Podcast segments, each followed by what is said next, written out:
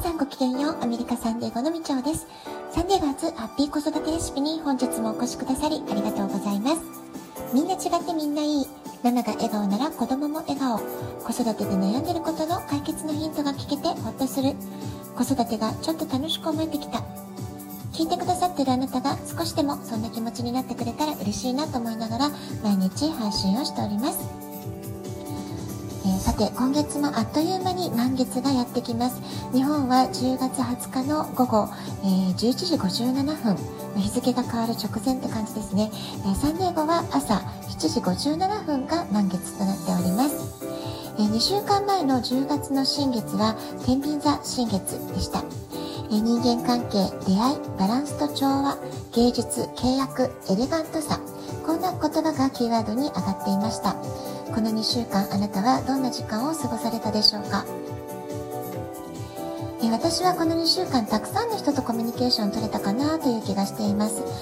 新しい出会いもありました。それから新しいサンデーゴオフィスのオープニングセレモニーに参加して、えー、素晴らしいビジネスリーダーの方たちの素敵なお話を聞くこともできました。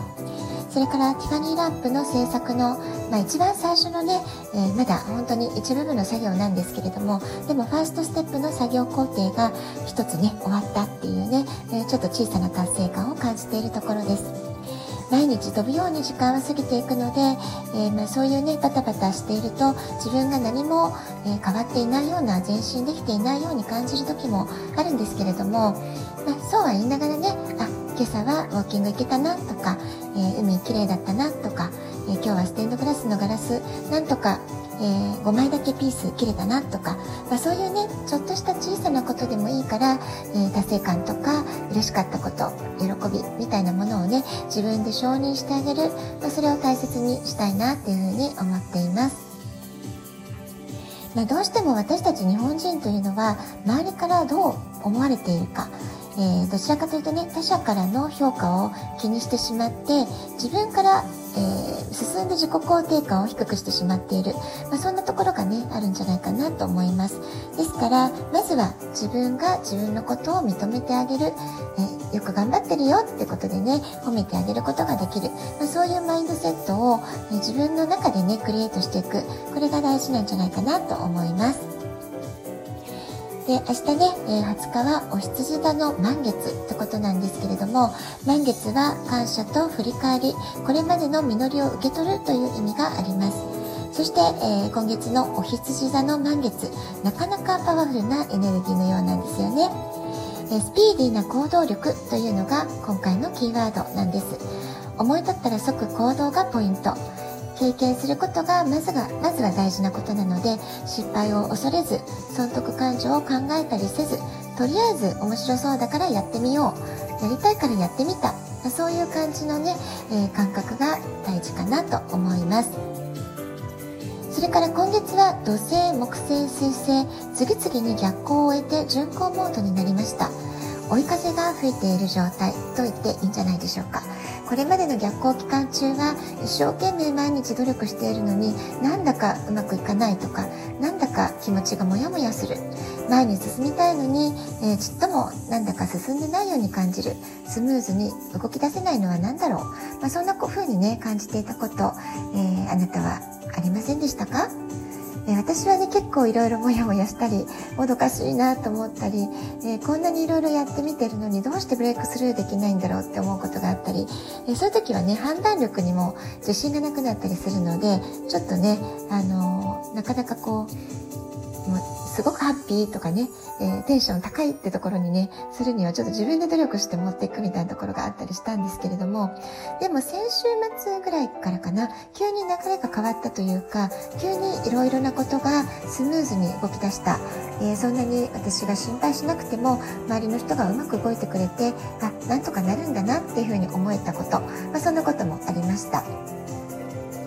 えー、それから、えーと、お羊座満月の時期は最近ゆっくり話してないなってお友達と会ったり話をする、まあ、電話をねかけてみるとかね、えー、最近ねもう LINE とかテキストとかメールで済ませちゃうことが多いのでちゃんと電話で話すって改まらないと話すことってなかったたりしませんか？なので、まあ、ちゃんとね話をしてみる声をね、えー、かけてみるっていうのもすごくいいんじゃないかなと思います。えー、そうすることで新しい視点が開けたり、新しい視野が広がる可能性があるので、何かね、周りの方からお誘いがあった時は気軽に受け入れてみるといいんじゃないかなと思います。今回のお羊座満月の解説は私としては腑に落ちることがとっても多くって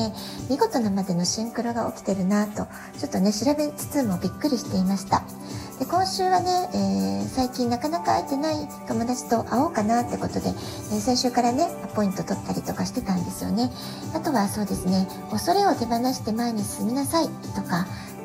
乗り越えるための助けをお願いしなさい、まあ、そういうメッセージをいろいろな形で私は受け取っていたんですけれどもうん本当かな大丈夫かなってちょっとね思ってたんですけれどもでも、まあ、自分の直感を信じてとりあえずやってみる。とりあえず、えー、恐れを捨てて不安を手放して、えー、とりあえず前進してみようってことをね意識してやってみると自分でも思いがけなかった新しい道が見えてくる、まあ、そういったこともね結構あった1週間だったかなというふうに思っています。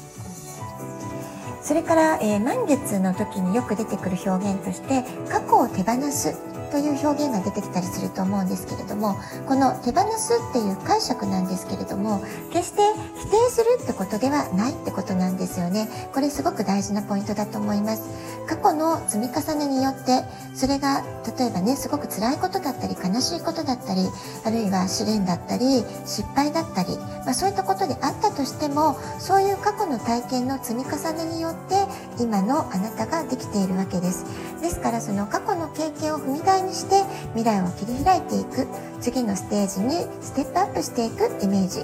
まあ、これがね、えー、すごく大事に意識した方がいいことなんじゃないかなと思います。私自身もねその過去を手放すっていうのを否定することじゃないんだよっていう、まあ、このメッセージとても心に響きました。今回のお羊座満月は、え4月のお羊座新月から12星座をぐるっとね一巡したことになります。4月の新月からこの半年間を振り返って、え、皆さんどんなことを考えておられるでしょうか。あなたが目標にしていたことどれだけ達成できたかなっていうふうにね見直してみるのにはすごくいい時期だというふうに言われています。今年もねふと考えるとあと2ヶ月で終わってしまう。本当にあっという間にね1年過ぎていってると思います。20日の10月のお羊座満月にしっかりとこれまでの過ごし方を振り返って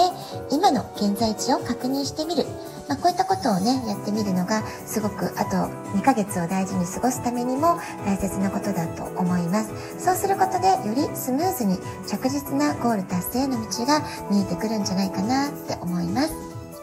今年中に叶えたいことチャレンジしてみたいこと、えー、期限がねあの決まってもうあのあと2ヶ月しかないっていう時だからこそ、まあ、ラストスパートっていうことでね、えー、どうしても今年中にやりたいってことがある場合はそうしたことをえリストアップしてみる書き出してみるっていうのもすごくいいことだなと思います。満月は手放しや解放のエネルギーにも満ち溢れています。今後のビジョンを確認してもうこれはいらないなと思う不要なものはどんどん処分していきましょう。断捨離もおすすめです。それから物質的なことだけではなく